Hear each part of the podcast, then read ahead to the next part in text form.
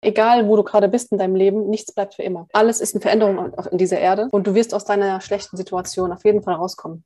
Du bist bedeutsam und du bist wichtig und dein Leben hat gerade Sinn und das wirst du erst verstehen, eventuell, wenn du diesen Körper hier verlassen hast. Aber du bist trotzdem wichtig.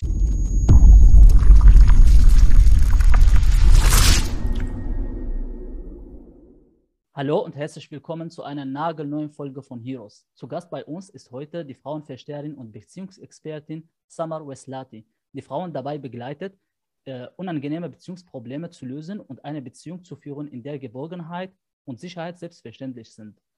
In den letzten fünf Jahren hat Samar mehr als 600 Frauen in 1 zu 1 Begleitung und im wochenlangen Gruppencoaching persönlich begleitet, ihre Beziehungen zu verbessern. Liebe Samar, vielen lieben Dank für die, für die Zusage. Ich freue mich sehr auf den Austausch mit dir. Ich freue mich auch. Super. Vielen lieben äh, äh, danke sehr. Wir haben ja dich gefragt, was Helden für dich sind und du hast mhm. Folgendes gesagt. Tatsächlich ist jeder Mensch für mich ein Held. Auch Menschen, die nichts aus ihrem Leben machen, weil sie unbewusst im Schmerz gefangen sind und es nicht merken. Ich klammere Mörder natürlich aus. Wenn du aber Eigenschaften von Helden definiert haben möchtest, sie dienen in Liebe ihren Mitmenschen. Menschen, die nichts aus ihrem Leben machen und es nicht merken. Meinst du hier Menschen, die keine Tätigkeit nachgehen oder wen meinst du hier genau? Hast du da konkrete Beispiele? Ja, ähm, ich komme ja aus ähm, Tunesien, ne, aus einer arabischen Gesellschaft. Mhm. Und ähm, ich bin damit aufgewachsen, dass Frauen oft schlecht über Männer geredet haben. Ja, der ist faul, der geht nicht arbeiten, der ist zu nichts Nutze. Wenn du groß bist, such dir einen Mann, der fleißig ist und so. Ich bin mit diesem Bild aufgewachsen, dass es schlechte Menschen gibt und gute Menschen. Und mit der Zeit habe ich gelernt, das stimmt nicht. Menschen, also zum Beispiel jetzt Männer, die nicht arbeiten, die sich nicht um die Familie kümmern, kümmern können, finanziell, machen das nicht, weil sie schlecht sind, sondern sie machen das, hm, da ist eine unbewusste Ebene, wo sie Depressionen haben, wo sie Traumata haben, wo sie Erfahrungen haben, die sie begrenzen in ihrem Leben. Das heißt nicht, dass dieser Mensch schlecht ist. Das ist so in diese Richtung, meinte ich das. Es gibt Menschen einfach, die haben vielleicht keine Ausbildung. Ja, dann lacht man über sie und sagt, die sind ungebildet, die sind dumm. Nein, ist er nicht. Trotzdem ist es ein wertvoller Mensch. Also so meinte ich das. Toll. Was, äh, was ist damit gemeint, äh, Helden dienen ihre Mitmenschen mit Liebe? Mm, damit meine ich jeden einzelnen Menschen von uns. Mm, Helden sind für mich Menschen, die wirklich in Liebe für ihre Mitmenschen da sind. Sei es ähm, das Kind für seine Eltern, die, ähm, die Menschen für ihre Nachbarn, für ihre Freunde, dass wir, also dieses Leben hier auf der Erde ist ja immer in Kontakt zu anderen Menschen. Wir sind eigentlich kaum alleine. Wenn wir alleine sind, sind wir in Kontakt mit uns. Dass ich immer in Liebe zu meinen Mitmenschen mh, diene. Das heißt, ich verstehe die Menschen, ich verurteile nicht die Menschen. Wir dürfen verurteilen, tun wir ja trotzdem. Aber dass ich ähm, in eine Perspektive komme, wo ich den Menschen sehe als Mensch und nicht wie sein Leben ist. Ja, der hat kein Geld, der ist nicht studiert, ähm, der hat seine, ist seiner Frau fremdgegangen, solche Sachen. Dass ich nicht das sehe, sondern dass ich diesen Menschen sehe, wie er ist, mit all seinen Facetten. Ich hatte vor kurzem einen Bericht gesehen zu einer Nahtodeserfahrung. Und ich fand das sehr spannend. Da hatte eine Frau, also Nahtodeserfahrung ist, die Frau ist fast gestorben. Ne? Sie war kurz aus ihrem Körper raus und hat andere Dimensionen gesehen, hat es natürlich überlebt. Und sie hatte erzählt, sie hat ihren Lebensfilm gesehen. Und in ihrem Lebensfilm hat sie gesehen, Mm, dass sie nicht immer nett zu den Mitmenschen war. Und sie meinte, aus der Perspektive eines Menschen würden die sagen, du hast recht, du kannst das doch nicht mit dir machen lassen, du musst dich verteidigen und so weiter und so fort. Sie meinte aber, in dieser anderen Dimension ist es, was wir aus diesem Leben mitnehmen, in die andere Dimension, sind ja nur unsere Taten. Und es geht immer um die Liebe. Hast du in Liebe zu anderen Menschen gedient? Bei ihr war zum Beispiel das Problem, sie ist vegan und ähm, war ein bisschen aggressiv gegenüber Menschen, die Fleisch essen. Ja? Sie hat immer versucht, sie zu überreden, dass Fleischessen nicht gut ist, sie sollen aufhören. Und in dieser anderen Dimension wurde ihr gezeigt, dass es zwar gut ist, sich gut um die Tiere zu kümmern und sie jetzt nicht zu schlachten und so, aber dass es falsch ist, Menschen ein schlechtes Gefühl zu geben, du isst Fleisch, deswegen bist du schlecht, sondern das in Liebe zu machen, in Liebe den Menschen zu dienen und in Liebe das vorzuleben. Also seine Botschaft halt freundlich rüberbringen, kann man sagen. Freundlich rüberbringen ist das eine und das andere ist, versuchen den anderen zu verstehen. Weil ähm, wir werden ja alle getriggert im Alltag von Dingen, wo wir denken, wie kann man denn nur so sein? Mhm. Dass wir, bevor wir, wir, wir dürfen ja getriggert sein, wir spüren, okay, in mir ist ein Trigger, ich verurteile jetzt diesen Menschen. Ja? Äh, zum Beispiel jetzt bei mir, früher war das, wenn ich Frauen sehe, die sehr leicht bekleidet sind. Ich bin erzogen, dass das man nicht sowas macht. Also habe ich das verurteilt. Bis ich jetzt gelernt habe, nein, verurteile das nicht, weil wir Menschen sind ja alle verschieden. Versuche doch den Menschen zu verstehen. Egal ob Mann, Frau, Kind, Erwachsen, alt. Sehe den Menschen, weil wir wissen nicht, was dieser Mensch ähm, für Erfahrungen gemacht hat, was er in seinem Rucksack mit sich trägt. Wenn einer sehr aggressiv ist, es gibt Menschen, die sind, Frauen, die sehr aggressiv sind, Männer, die sehr aggressiv sind, bevor ich mich über die aufrege, wie dumm die sind oder ähm, wie gemein die sind, sehe den Menschen. Ein Mensch wird nicht so geboren aggressiv. Er hat Erfahrungen hinter sich. Und was ich gemerkt habe mit diesen Menschen, wenn ich mit solchen Menschen Kontakt habe, sind die in der Regel viel harmonischer mit mir als mit anderen, weil in mir die Energie ist, dass ich diesen Menschen sehe. Ich sehe viel Verletzung. Ich sehe viel Leid. Und deswegen ist in mir keine Verurteilung. Und anstatt, dass die mit mir dann auch unfreundlich sind, sind sie neutral. Sie lassen mich dann in Ruhe. Und das meine ich mit in Liebe mit unseren Mitmenschen sein, dass wir sie sehen. Und das fängt schon als Mutter bei deinen Kindern an, dass wir unsere Kinder sehen und verstehen. Weil oft sind wir Mütter, wir wollen, dass sie lernen, dass sie Hausaufgaben machen, dass sie aufräumen. Aber dass ich das Kind sehe, was möchte es denn jetzt wirklich, wenn es spielen möchte? Und wenn es mit seinen Freunden rausgehen will. Weißt du ungefähr, was ich meine? Dass ich das Kind verstehe, dass ich ihm in die Augen schaue und sage, zum Beispiel, mein Sohn Rayen ist jetzt 13 Jahre alt, der hat manchmal keine Lust, seine Hausaufgaben zu machen. Und das macht mir Druck. Ich will, dass er weiterkommt. Ich möchte, dass er was äh, Gutes da macht. Dann sehe ich ihn als Kind, dass er noch ein Kind ist. Er will spielen. Okay, dann geh spielen. Und wenn er dann schlechte Noten schreiben sollte, wird er von alleine intrinsisch merken, war nicht so gut, dass ich den ganzen Tag gespielt habe gestern mit meinen Freunden. Vielleicht sollte ich doch mehr lernen. Mama hat recht. Also ich gebe ihm nicht das Gefühl, siehst du, siehst du, ich hatte recht, sondern einfach liebevoll für ihn da sein. Wir kommen jetzt auf das Hauptthema, womit du dich beschäftigst, äh, mhm. und zwar Beziehungen. Was waren die unangenehmsten Beziehungsprobleme, die du im Laufe deines Lebens bzw. Coaching lösen dürftest? Kannst du vielleicht ein paar nennen und wie du sie lösen konntest? Ja, das ist eine sehr, sehr gute Frage. Da gab es so viele, so einige. Mhm. Unangenehmste. Oh, da gibt es so viele. Ich hatte zum Beispiel eine Frau, die wurde als Kind sexuell missbraucht von ihren Eltern, Vater und Mutter, mit Folter. Also das war ganz schlimm, was sie da erlebt hat.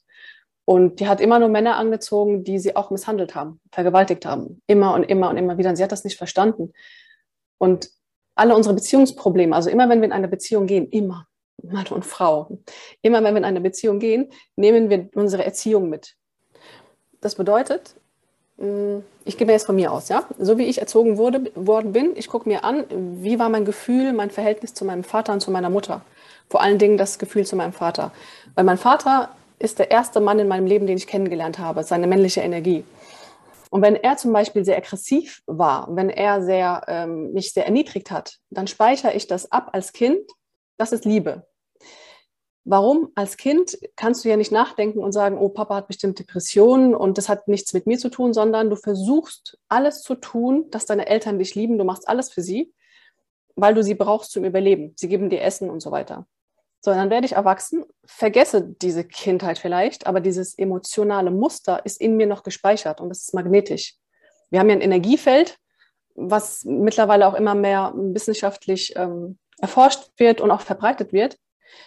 Und in diesem Energiefeld sind diese Emotionen auch in mir gespeichert. Das bedeutet, ich ziehe dann einen Mann an, wir verlieben uns, es ist alles schön.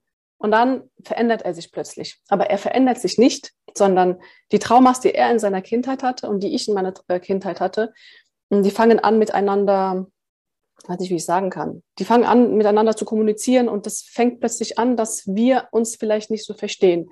Und das emotionale Muster, was ich in der Kindheit hatte, diese Erniedrigung zum Beispiel, wird er mir dann spiegeln. Vielleicht geht er mir fremd oder vielleicht erlaubt er mir nicht rauszugehen.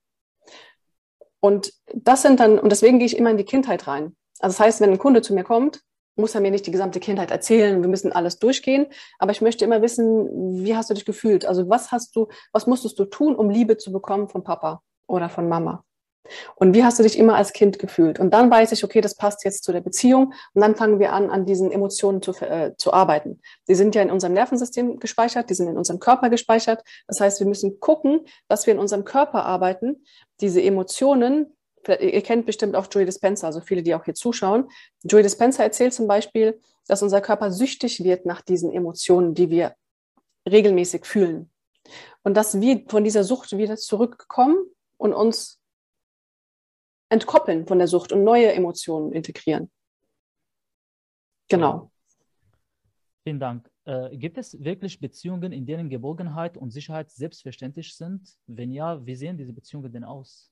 Das sind Beziehungen äh, von gesunden Menschen. Das heißt, wenn ein Mensch in sich. Mh, mm, wie definierst du denn gesund? Gesund, ähm, emotional, ja, also emotionale Intelligenz. Was heißt emotionale Intelligenz? Ich kann mit meinen Emotionen umgehen.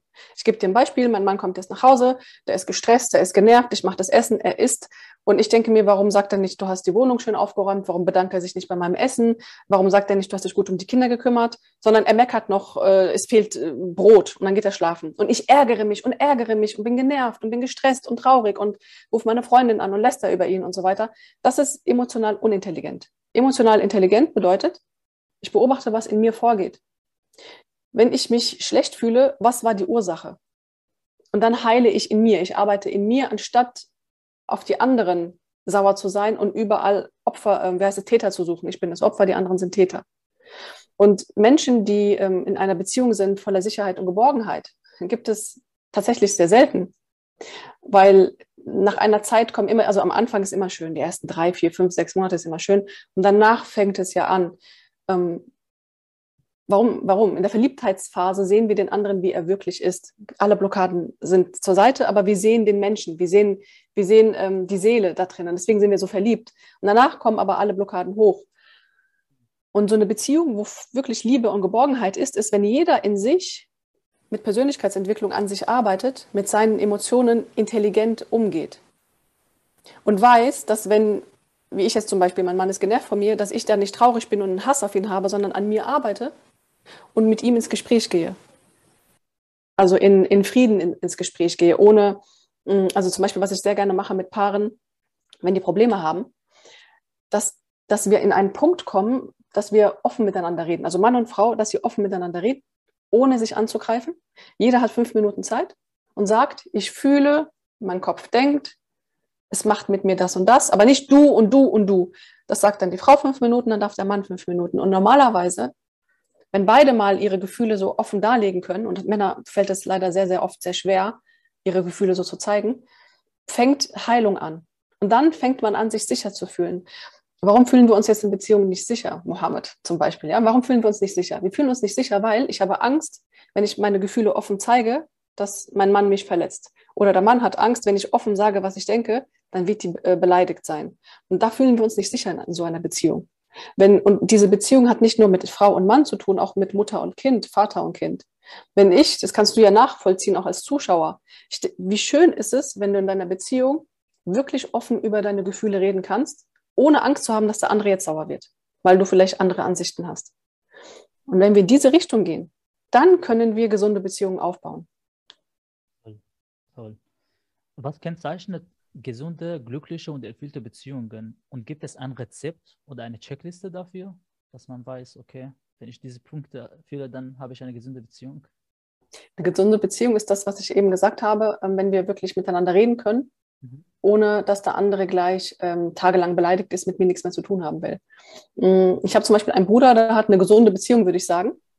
Mm, er kann mit seiner Freundin oder mit seiner Frau komplett alles besprechen und natürlich tut ihm es manchmal weh oder ihr es tut, tut es ihr weh, aber sie reden offen. Ich, es gibt auch Beziehungen in meiner Familie, wo die nicht miteinander offen reden und wo du merkst, wenn du dabei sitzt, dass sie sich gegenseitig ständig angreifen, versteckte Angriffe, weil die so einen Hass auf den anderen haben.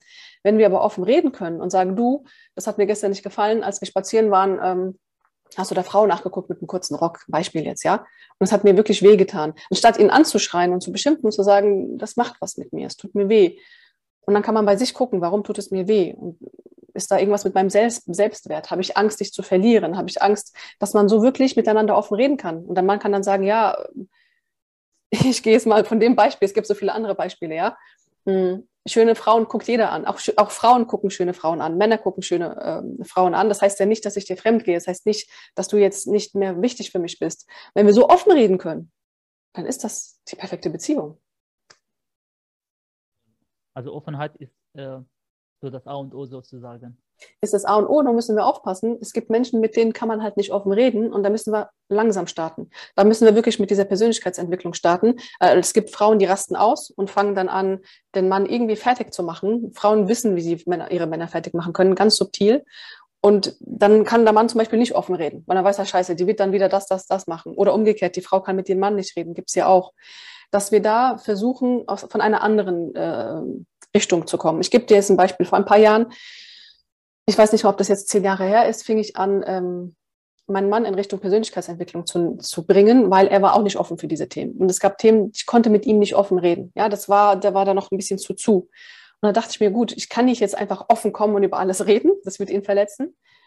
Ich hatte damals angefangen, Joey Dispenza ihm die Bücher zu geben. So, er hatte keinen Bock zu lesen, also Hörbücher. Ein bisschen so darüber geredet. Also ich habe nicht geredet, wir haben das und das Problem, ich würde es gerne lösen, sondern ich wollte ihm erklären, wie unser Gehirn funktioniert, was Glaubenssätze sind, was Emotionen mit uns machen, ähm, unsere Erziehung auf die Kinder, was das später für Probleme haben kann auf ihre Beziehungen, wenn wir das falsch machen. Und so kam ich von der Sichtweise, hat auch mit mir dann Seminare besucht und dann fing er an, sich zu öffnen, so sehr, dass die Kinder irgendwann sagten, Mama, seit Papa diese Bücher liest und diese Seminare macht, ist er viel netter zu uns. Also er ist dann nicht so genervt und äh, ja, macht, er ist studiert und so weiter und er möchte, dass die Kinder immer alles perfekt, immer nur gute Noten haben. Da hat sehr viel Druck gemacht. Seit er diese Sachen weiß, macht er den Druck nicht mehr. Weil er weiß, ein Mensch wird erfolgreich, wenn er emotional sicher ist, geborgen fühlt, wenn er an sich glaubt und nicht, wenn er jeden Tag seine Hausaufgaben macht und immer nur Einsen hat. Und das ist dann so, wenn wir an Menschen, mit Menschen arbeiten wollen, ähm, die emotional intelligent sein sollen und nicht direkt Aggression mit aggressivem, äh, ähm, aggressiv reagieren, dann sollten wir wirklich von einer anderen Tür erstmal reinkommen. Deiner Webseite steht, dass es für jeden möglich ist, eine glückliche Beziehung zu führen. Man muss nur wissen, wie ist es nicht so, dass auch dann, wenn ich weiß, wie etwas geht, aber nicht zur Umsetzung komme, dann bringt mir dieses Wissen nichts? Wie hilfst genau. du Menschen dabei, zur Umsetzung zu kommen? Das ist ein langer Prozess, also wirklich ein langer Prozess. Und das ist ein Prozess, erstmal bei dir zu arbeiten. Das sind viele, das ist wie so ein Tintenfisch, der ganz viele Arme hat. Also wir arbeiten ähm, viel mit Vergebung, was dir angetan wurde von Eltern oder von Ex-Partnern.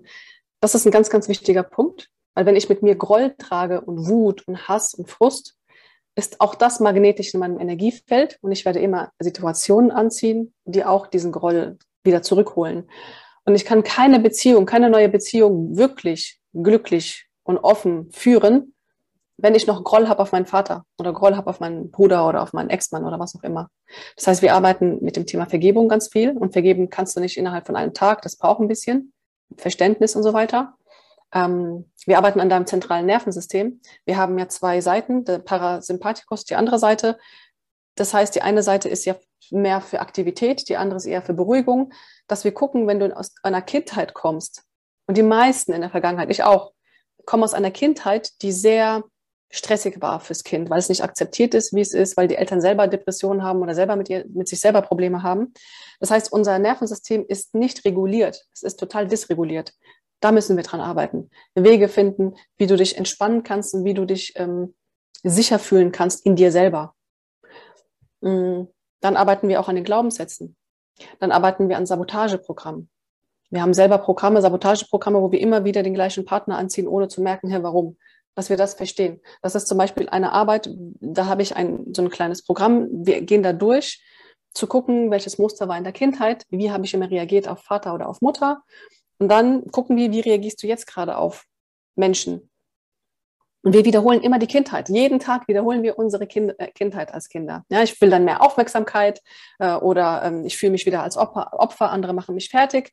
Wir können das ja mal beobachten im Alltag, wenn ihr rausgeht. Ich beobachte das sehr gerne schon, als ich Kind war.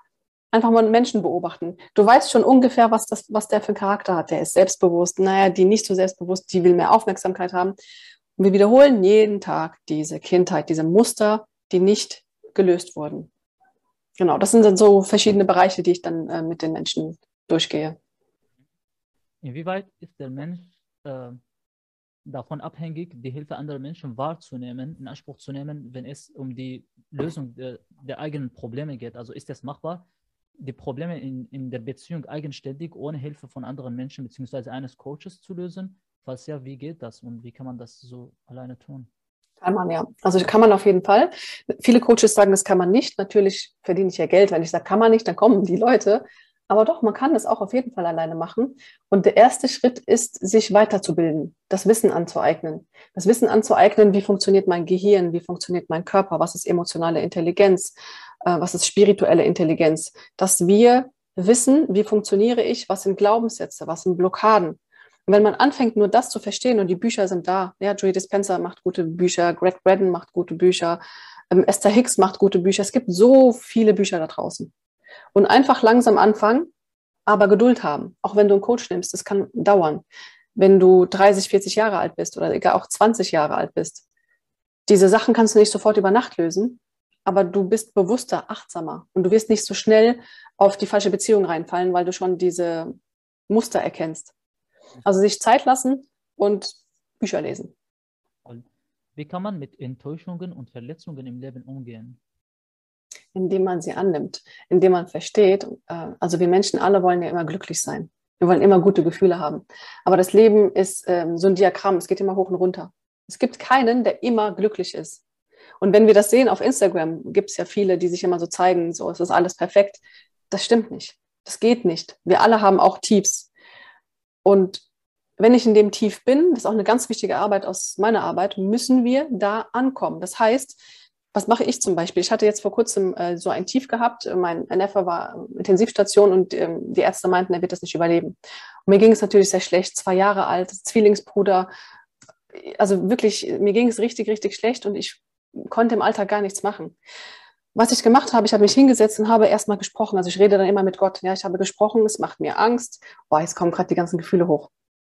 Naja, ich habe auf jeden Fall dann ähm, darüber gesprochen mit Gott ähm, weil ich auch Mitleid hatte mit meiner Schwester, ja, die ein Jahr jünger ist. Die hat sehr, sehr gelitten darunter. Und auch mein Schwager, die haben sehr, sehr gelitten. Und be bevor ich mich jetzt ablenke und shoppen gehe, machen viele, die gehen shoppen oder die essen, bei mir drinne bleiben. Anastasia hat gute Bücher dazu geschrieben, dass wenn wir diese Emotionen wirklich benennen und da ankommen, ich habe Angst, ich will nicht, dass er stirbt, äh, die ganze Familie wird daran kaputt gehen. Das heißt, ich gucke diese Ängste wirklich an und nicht, ja, inshallah wird schon alles gut, inshallah, sondern damit tun wir das so wegdrücken. Das heißt, diese Krisen, wenn die da sind, das tut weh. Ich bin in einer Situation, die schmerzhaft ist. Ich will es nicht haben. Gott bitte, das ist immer, was ich sage, Gott bitte nimm die Schwere von meinem Herzen.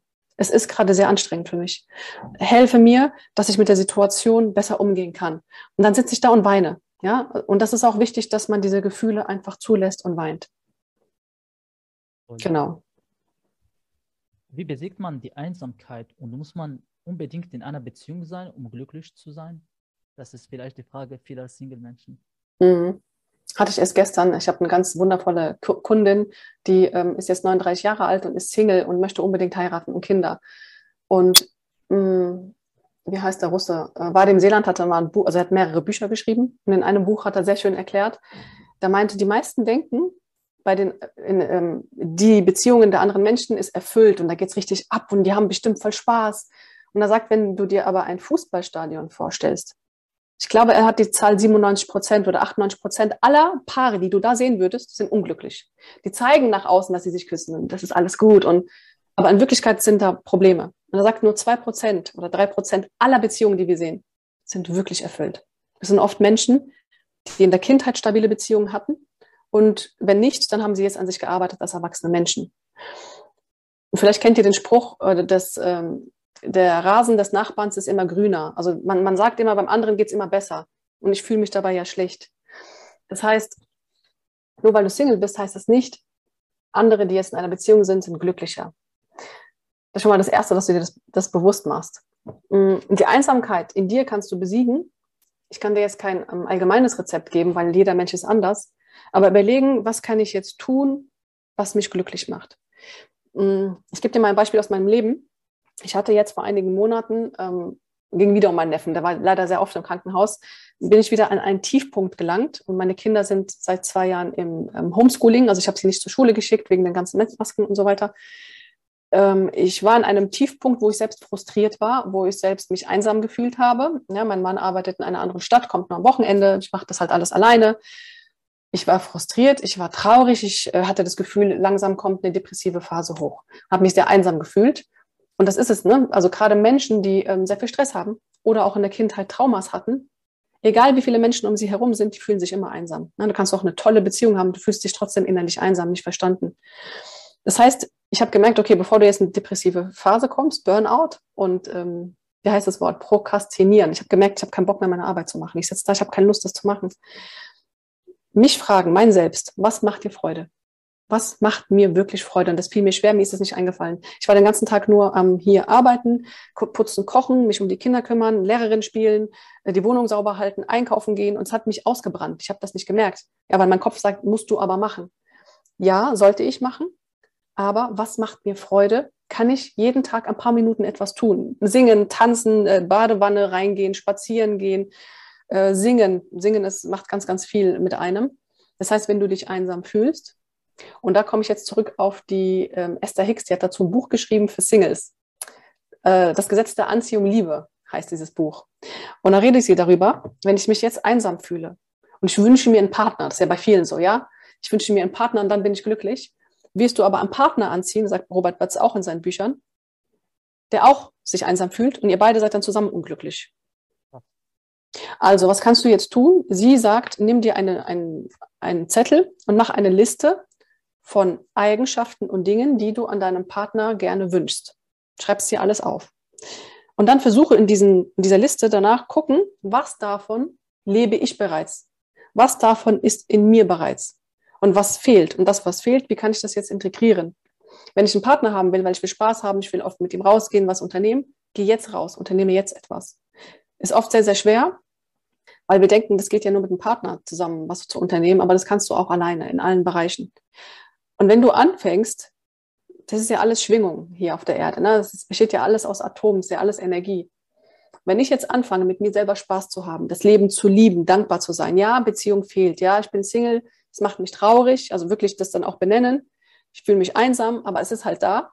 Und trotzdem das Leben lieben und dankbar sein für das, was ich gerade habe, und gucken, wie kann ich das Beste machen aus meinem Leben, was ich jetzt gerade habe, weil ich weiß ja nicht, wie lange ich lebe. Dann bist du in einer anderen Energie, du bist in einer anderen Schwingung. Und dann ziehst du dementsprechend einen Partner an, der die gleiche Energie hat. Beispiel mein Bruder. Ich komme wieder zu dem zurück, der so zufrieden ist mit seiner Beziehung. Die, ähm, er hatte damals vor ein paar Jahren sich einen Zettel genommen nach diesem Buch und hat sich die Eigenschaften von der Frau aufgeschrieben. Zufälligerweise hat diese Frau ein, zwei Monate vorher das gleiche Buch gelesen, hat sich auch eine Liste gemacht. Wow. Mhm. Und das war dann Zufall. Er war gerade Student, der hat ähm, äh, Lehrer, also Lehramt studiert, der war fast fertig. Sie auch, beide Lehramt, aber die, die kannten sich nicht. Zwei verschiedene Unis waren die. Und dann hat ein Freund von ihm irgendwie geschrieben, äh, hier ist die, und hat er den Namen gesagt, kannst du ihr kurz schreiben? Die wollten sich irgendwie alle zusammen treffen, um zu lernen. Und dann hat er ihr geschrieben, fand sie sehr schön, sie fand ihn interessant, dann haben die sich getroffen, ging alles ganz schnell, sind jetzt seit Jahren zusammen. Und dann irgendwann haben sie darüber geredet, dass sie diese Liste geschrieben haben. Und sie meinte zu mir, Samar, genau was auf der Liste steht, ist dein Bruder. Und er meinte auch zu mir, das, was ich auf der Liste geschrieben habe, ist sie. Und was macht diese Liste? Die macht, dass du bewusst bist. Das heißt, ihm ging es zum Beispiel darum, dass er eine Frau hat, die mit ihm spazieren geht in den Wald, die mit ihm über Bücher spricht, über Persönlichkeitsentwicklung, die, ähm, also er steht jetzt nicht auf Frauen, die schickimicki so sind, und Hauptsache hübsch, sondern wirklich eine, die sich mit ihm um solche Sachen, und sie ja auch, sie hat das auch aufgeschrieben, sie möchte so jemanden haben, groß, ein bisschen breit, ähm, wo ich mich sicher fühle, und er möchte so eine schlanke, etwas kleinere, hat alles gepasst. Was sie aber danach gemacht haben, nach der Liste, nicht sehnsüchtig gewartet, sondern die Liste zerrissen, weggeworfen und geguckt, dass sie in ihrem Alltag ankommen und zufrieden sind mit dem, was sie haben. Und so konnte diese Vibration, diese Schwingung matchen und so haben die sich dann kennengelernt. Also das ist ein Beispiel für alle Singles. Ja, vielen, vielen lieben Dank. Sag mal, wie kann man Liebe, in, in äh, wie kann man Liebe zu sich selbst in seinem Leben kultivieren? Oh, das ist ein langer Prozess. Da fragst du mich was, Mohammed. Ähm, also ich bin mit Eltern aufgewachsen, die sich selbst nicht lieben. Das ist mir später erst eingefallen. Und die sind natürlich von Eltern aufgezogen worden, die sich auch nicht lieben. Und so bin ich aufgewachsen, habe mich auch selbst nicht geliebt. Das hat lange gedauert, bis ich das irgendwann mal gemerkt habe, dass da Selbstwertschätzung, dass ich mich selbst wertschätze, dass ich mit mir selber Mitgefühl habe, dass das gefehlt hat, dass ich immer nur dabei war, mich selbst zu kritisieren. Und ich erzähle von mir, weil ich weiß, vielen geht es da draußen auch so Teilweise bis heute noch kritisiere ich mich selbst, aber ich merke das sofort. Und dann kann ich switchen, dass ich gut mit mir rede. Das heißt, Liebe mit mir selber kultivieren fängt damit an, zu beobachten, was habe ich für Selbstgespräche? Wie rede ich mit mir selber? Und das ist ein Prozess. Beobachte mal jetzt eine Aufgabe. Ne? Jetzt die nächsten sieben Tage beobachte, wie du mit dir sprichst. Gerade in Momenten, wenn etwas nicht so gut läuft, wenn du was falsch gemacht hast.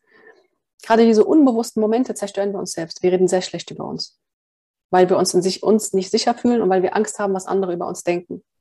Und da fängt es an, mit mir gut zu reden. Es fängt damit an, wenn ich zum Beispiel dringend pipi muss, dass ich auch gehe und nicht sage, nein, ich mache noch das, ich mache noch das, ich mache noch das, dass ich meinem Körper das gebe, was er braucht. Voll. Und die Gespräche. Mhm. Wann wird denn äh, Selbstliebe egoistisch? Selbstliebe wird dann egoistisch, wenn ich damit andere Menschen anfange zu verletzen, ähm, abzugrenzen. Also mich wichtiger darzustellen als den anderen Menschen. Die persönliche Weiterentwicklung ist ja, wie du und ich davon ausgehen, es ist eine Lebensaufgabe und Vollzeitjob. Ähm, aber Arbeit und Familie auch. Wie kriegst du das alles zusammen unter einem Hut?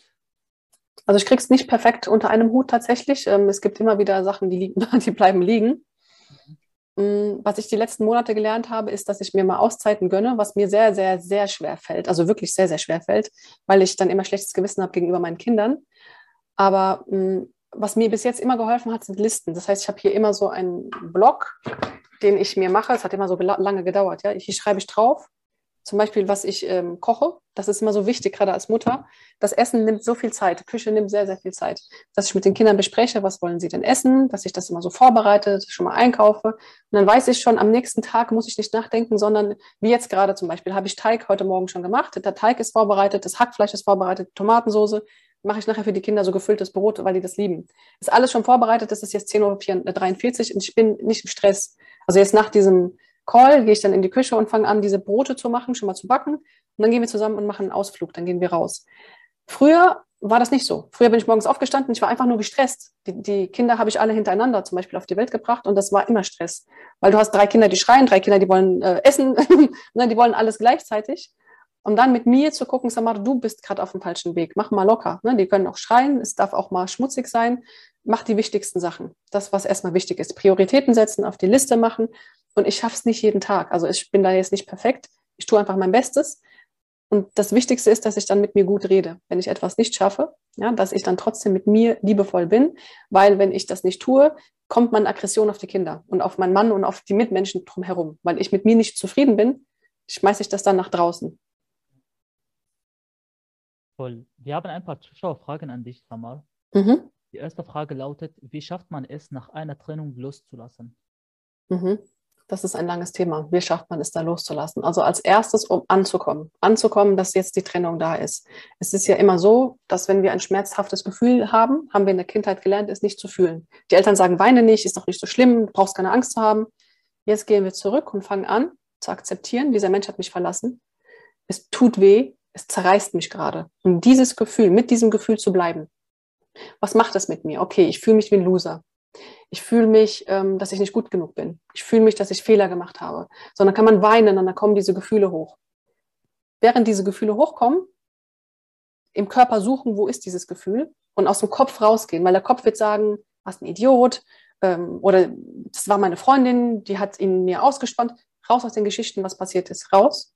Weil wir haben in unserem Körper verschiedene Persönlichkeitsaspekte. Ja, wir haben den Anteil Opfer, wir haben den Anteil, der sich stumm fühlt, wir haben den Anteil, der sich überlegen fühlt, wir haben verschiedene Anteile. Und wenn ich jetzt in einer Beziehung, ähm, die ist gebrochen, werden diese Anteile hochkommen. Die werden entweder schlecht über den anderen reden oder die werden mir versuchen, mir, ähm, da gibt es den Opferkritiker, dann gibt es den Schuldkritiker, der wird mir die Schuld geben oder er wird ihm die Schuld geben oder meiner Nachbarin oder seiner Mutter. Das zu beobachten, diese Stimmen in meinem Kopf, aber zurückzukommen in meinen Körper und diese Emotionen im Körper zu suchen. Vielleicht ist es am Hals. Vielleicht ist es in meinem Herzen. Ja, das mit meinem Neffen, was ich eben erzählt habe, das habe ich in meinem Herzen gespürt. Ich spüre da Druck, ich spüre, wie es so zugeht. Und dann entspannt atmen. Wenn wir Blockaden lesen, äh, lösen wollen, wenn wir solche Probleme lösen wollen, können wir das nur, wenn das zentrale Nervensystem entspannt ist. Warum? Wenn es nicht entspannt ist, ist es in Flucht und Kampf. Dann ist es nicht bereit, sich spirituell weiterzuentwickeln, sondern da ist es äh, dafür da, irgendwie zu überleben. Das heißt, finde einen Platz, wo du dich irgendwie entspannen kannst, lass diese ganzen Gefühle hochkommen und bleib in deinem Körper und atme. Und der nächste Schritt ist, sagen wir mal, es ist jetzt Herzschmerz, weil er hat mich verlassen, dann frage ich mein Herz, was kann ich für dich tun? Was brauchst du gerade von mir? Und es kann sein, dass es sagt, umarme das Kissen, weine, schreie, sag liebe Worte zu mir. Also wenn du mit deinem Körper sprichst in einem entspannten Zustand, fängt er an, alleine zu heilen. Der Körper ist intelligent. Nur die Frage stellen und dann kommt es schon hoch. Schwierigkeit ist, wenn man das jetzt ohne Begleitung macht, das, also ich, das kann man ohne Begleitung machen, ist, dass dein Kopf viele Geschichten erzählt und du glaubst diesen Geschichten. Seine Mutter ist schuld, er hätte ich nur nicht. Raus aus diesen Geschichten. Bleib in deinem Körper, dann kannst du das heilen. Das ist so eine ganz, ganz große, schwere Aufgabe, die dir aber helfen kann, dass du es schneller lösen kannst. Aber du musst nichts schneller lösen. Wenn du traurig bist, dann weine. Ne? Wenn du zu Hause bleiben willst und dich unter die Decke, dann bleib unter der Decke und weine. Wenn wir wirklich das machen, nach ein, zwei Tagen haben wir keinen Bock mehr, dann wollen wir raus. Dann wollen wir wieder leben. Aber wenn wir das jetzt unterdrücken und jetzt rausgehen und jetzt Party und das einfach nur unterdrücken und da kommt der nächste Partner, diese Trauer ist da. Also diese Emotionen, die wir haben, sind wie Wesen. Die sind die ganze Zeit da. Die kommen wieder zurück. Aber wenn ich dieser Emotion Raum gebe, Respekt gebe, mit ihr spreche, dann fühlt die sich so respektiert, dass sie irgendwann wieder gehen wird. Vielen, vielen lieben Dank. Äh, wie kann man sich nach einer Verletzung wieder auf neue Personen einlassen oder auf eine neue Person einlassen? Also wenn man wirklich so an sich arbeitet, dass man mit diesen Emotionen arbeitet und sie freilässt, wäre jetzt der nächste Schritt, in die Vergebung zu gehen und in dieses Verständnis. Da hat der Colin Tipping ein Buch geschrieben, das heißt Ich vergebe. Sehr schönes Buch. Da beschreibt er, eigentlich haben wir im Endeffekt nichts zu vergeben. Wenn wir als Seele hierher gekommen sind, haben wir unsere Erfahrungen, die wir erfahren möchten. Und dann ziehe ich vielleicht diesen Mann an, der mir fremd gehen sollte und mich verarschen sollte und was weiß ich und mich schlagen sollte. Und dann geht er wieder. Nur um damit ich was lerne. Erstens das emotionale Muster, sagt er in dem Buch, ist für jeden Menschen wichtig, dass wir das einmal erfahren. Das emotionale Muster ist ein schmerzhaftes Gefühl der Erniedrigung oder egal. Also jeder Mensch hat ja seine Erfahrung und jeder Mensch erfährt irgendeins, was ihm wehtut. Das hast du dir aber als Seele, sagt er jetzt so. Ich weiß es nicht, aber ich gehe mal davon aus, dass das stimmt. Als Seele hast du dir ausgesucht, genau diese Emotion zu spüren und die tut unheimlich weh. Wenn ich aber in der Verurteilung bleibe, in dieser Verletzung bleibe und diesen Menschen nicht verzeihen kann, wie ich eben gesagt habe, dann bleibt es in meinem Energiefeld, das blinkt sozusagen und zieht immer Personen an, die das ja bestätigen. Das heißt, einen Weg zu finden, in die Vergebung zu gehen, das Buch kann dir helfen, in die Vergebung erstmal zu gehen, das wirklich loszulassen und dann zu gucken, ich gehe mal davon aus, jetzt es geht um Frauen, wenn eine Frau ähm, von einem Mann verletzt wurde, was denkst du über Männer? Das sind dann Glaubenssätze, damit du herausfindest, was habe ich denn für Überzeugungen über Männer. Das wäre so der dritte Schritt, damit du nicht wieder jemanden anziehst, der so ist. Weil wenn ich glaube, alle Männer sind gleich, dann, dann gibt es ja von meinem Unterbewusstsein nichts anderes. Dann ziehe ich ja wieder so einen an. Also mit der Emotion arbeiten, in die Vergebung gehen und dann gucken, was habe ich für Glaubenssätze und die so verändern, wie du sie haben möchtest. Es gibt wertvolle, gute Männer, genauso wie es auch wertvolle, gute Frauen gibt. Wie es auch schlechte Männer gibt, wie es auch schlechte Frauen gibt. Nur für was öffne ich mich? Wo ist mein Fokus? Welche Rolle spielt Intuition für dich beim Kennenlernen? Uh, sehr große Rolle, die wir leider alle so verlernt haben, oft in der Kindheit. Weil unsere Intuition sagt uns immer die Wahrheit, aber immer nur der erste Moment. Danach fangen wir immer an, noch mit unserem Kopf. Ein, ein Beispiel. Ich bin ja noch Fitnesstrainerin und habe, äh, das war 2020, habe ich nach einem Raum gesucht, wo ich äh, die Fitnessstunden geben will, kann für Frauen mit Kindern, dass sie kommen. Wir machen zusammen Fitness. Und dann habe ich eine Frau gefunden, die das anbietet. Die hat einen großen Raum und die hat das auch sehr günstig angeboten. Und ich dachte mir, wow, keine Ahnung, 200 Euro im Monat oder so. Und dachte ich mir, das werde ich machen. Ich habe mich mit dieser Frau getroffen. Äh, und das Gebäude ist neben der Bücherei. Ich war gerade in der Bücherei mit meinen Kindern und ich wusste, zehn Minuten ist die Frau da. Und während ich in der Bücherei bin und auf die Uhr gucke, zehn Minuten habe ich noch Zeit, höre ich eine Frau reinkommen, also mit energischen, lauten Schritten. Ich habe meinen Körper gespürt, mit diesen Menschen will ich nichts zu tun haben, war mein erster Eindruck. Und dann hat die Frau geredet, ganz laut. Und dann dachte ich mir, nee, mit dem Menschen will ich nichts zu tun haben. Auf einmal war es genau die Frau, die diese Räume vermietet. Die hat mich gesucht. Und der dritte Gedanke war, als sie kam, ach, die ist ja ganz nett, ne? dann gehe ich doch mit, mit ihr mit, habe mir die Räume angeguckt, aber die, der erste Impuls war richtig bei mir, das mit dem Menschen nichts zu tun haben. Auf jeden Fall bin ich mit ihr hingegangen, hat mir die Räume gezeigt und mein Kopf hat alles gut geredet. Ich war gierig nach dem Geld. Es ist 200 Euro im Monat und ich kann damit mehr verdienen, wenn die Leute kommen. Das heißt, ich war auf einem ganz Ego-Weg die ganze Zeit, ja. Das war alles so schön perfekt. Und dann bin ich nach Hause und habe überlegt und dachte mir, nee, irgendwas stimmt hier nicht. Der erste, das erste Gefühl ist immer richtig, Samar.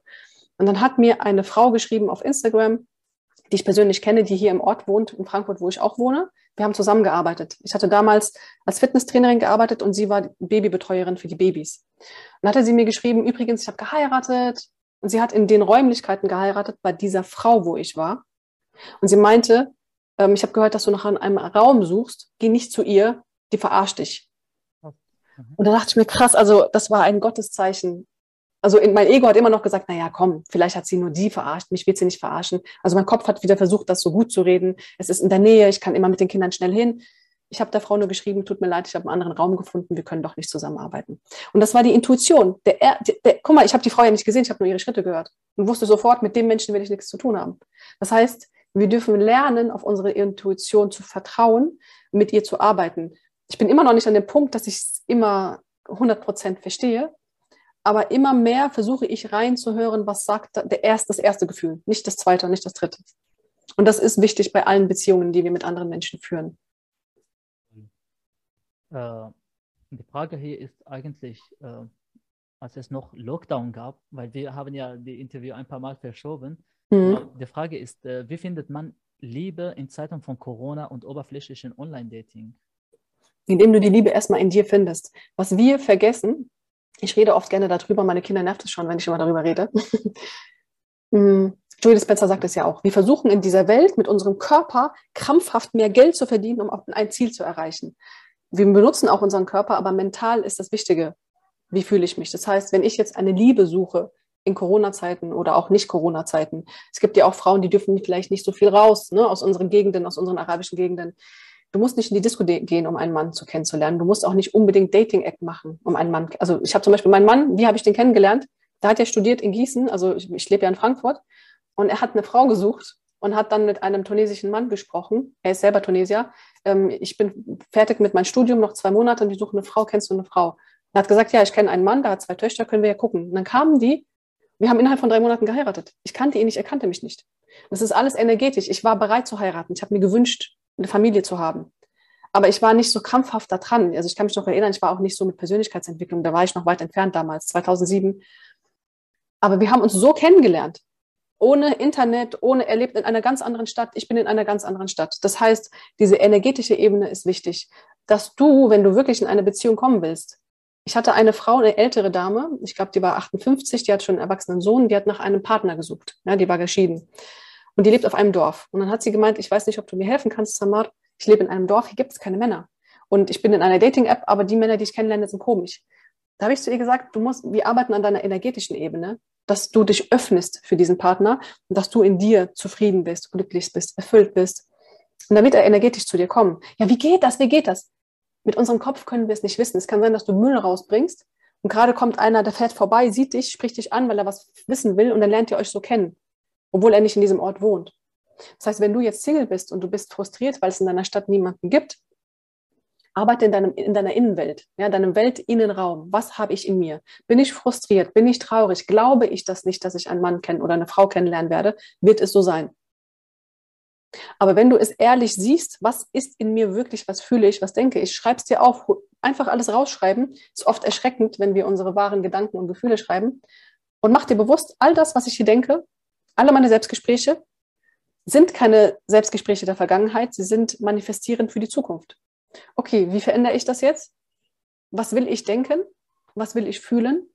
Was würde eine Person denken und fühlen, die in einer glücklichen Beziehung ist? Die wäre wahrscheinlich angekommen, dankbar. Wie kann ich jetzt mich angekommen und dankbar fühlen? Das wäre so die Arbeit in diese Richtung und nicht Dating-App oder Disco. Ich meine, kannst du auch machen, aber ist nicht das so heißt, hilfreich. Du hältst, du hältst nichts von Online-Datings ab. Also kann vielleicht helfen, ich weiß es nicht. Hat bestimmt, gibt es welche, die, also für mich wäre es jetzt nichts, aber ich kann das, weil ich mich nicht auskenne. Kann auch sein, dass es was bringt, keine Ahnung. Wir kommen zu unserem letzten Teil mit den Endfragen. Die erste Frage lautet, was würdest du deinem 18-jährigen Ich unbedingt sagen wollen, wenn du sie treffen könntest? Ich glaube, ich würde dir erstmal die Bücher in die Hand geben, die ich jetzt gelesen habe. Mhm. Und ich würde ihr sagen, egal was ist, es ist alles gut, so wie es ist. Wollen Woran sollen sich die Menschen bei dir erinnern, wenn du nicht mehr da bist? Mm, dass sie sich geliebt und verstanden gefühlt haben von mir. Mhm. Und was ist deiner Meinung nach die wichtigste Fähigkeit, die man im 21. Jahrhundert unbedingt lernen sollte? Emotionale Intelligenz, 100 Prozent. Toll. Wer bzw. welche Persönlichkeit inspiriert Samar? Tatsächlich meine Mutter. Mhm. Toll. Und was war das beste Buch, das du jemals in deinem Leben gelesen bzw. gehört hast? Uh, es sind so viele Bücher. Kannst du auch viele nennen? Hm. Muss ich gerade überlegen, es sind echt viele. Also eins, der gut, ein gutes Buch war, hm, war ähm, Lebe jetzt. Nee, nicht Lebe jetzt. Ich habe das vergessen. Da ging es auch um Gesetz der Anziehung und um unsere Gefühle. Hm. Also ich habe, ich nenne mal die, die, die Autorin. Ich habe einmal, Joe Dispenza, finde ich, hat gute Bücher. Greg Braden hat gute Bücher. Ähm, Vadim Seeland, Anastasia hat tolle Bücher. Und da gibt es noch jemanden anders, wie hieß denn der? Frederik Dotzen, fand ich auch toll. Das sind viele, ist nicht nur eins. Die fünf Sprachen der Liebe, einmal hattest du auch dazu, denke ich, eine Story gemacht. Mhm, genau, ja. Es sind so viele, ich vergesse die wieder. Das, ähm, was ist Erfolg für dich und was wäre der Schlüssel dazu? Erfolg ist, dass ich ähm, mich in mir frei fühle, geliebt und angekommen fühle. Und das kann mit Geld sein, das kann mit Beziehungen sein. Und der Schlüssel dafür ist wiederum emotionale Intelligenz, mit meinen Emotionen klarkommen, gucken, wo gibt es bei mir Baustellen und wie kann ich an ihnen arbeiten, dass ich sie heile. Was ist das Geheimnis für ein erfülltes und glückliches Leben? Jetzt komme ich wieder zurück auf emotionale Intelligenz. Ein, ein glücklich erfülltes Leben gibt es in dem Sinne nicht, weil es immer etwas gibt, was wehtut. Immer fehlt entweder Geld oder Beziehung oder irgendwas ist immer. Aber genau mit diesen Emotionen umgehen zu können und zu akzeptieren, wenn es mir jetzt, wenn ich in einem Tiefpunkt bin, nicht dagegen zu kämpfen, schnell wieder rauszukommen, sondern es zu akzeptieren, dass es gerade da ist. Und das, das Lustige ist, wenn ich anfange, diesen schmerzhaften Momente in meinem Leben zu akzeptieren, ploppe ich schneller hoch nach oben in die guten Gefühle. Sag mal, stell dir vor, du bist auf Mars und du hast ein sehr großes Mikrofon, mhm. wie dieses vor mir. Was willst du den Menschen auf dieser Erde sagen? Am liebsten würde ich gerade sagen, wacht auf, aber nee, warte mal, was anderes. Leb mm. weiter. was würde ich denn sagen? Hm. Am liebsten würde ich für jeden einzelnen Menschen sagen, du bist wichtig. Also du bist wirklich wichtig, egal was du denkst. Du bist bedeutsam und du bist wichtig und dein Leben hat gerade Sinn und das wirst du erst verstehen, eventuell, wenn du diesen Körper hier verlassen hast. Aber du bist trotzdem wichtig. Es ist tatsächlich das Ende. Gibt es irgendwas, was du unbedingt sagen möchtest, bevor ich den Fazit äh, Schluss mache? Was ich gerne sagen möchte, ist, ähm, dass jeder, der, sich, der jetzt hier zuschaut und ähm, Zweifel an sich selbst hat, ähm, erkennen kann, egal wo du gerade bist in deinem Leben, nichts bleibt für immer. Nichts bleibt für immer. Alles ist eine Veränderung in dieser Erde und du wirst aus deiner schlechten Situation auf jeden Fall rauskommen. Vielen, vielen lieben Dank, liebe Samar, für das Interview. Und Danke dir. Auch bei euch, liebe Zuschauerinnen und Zuschauer.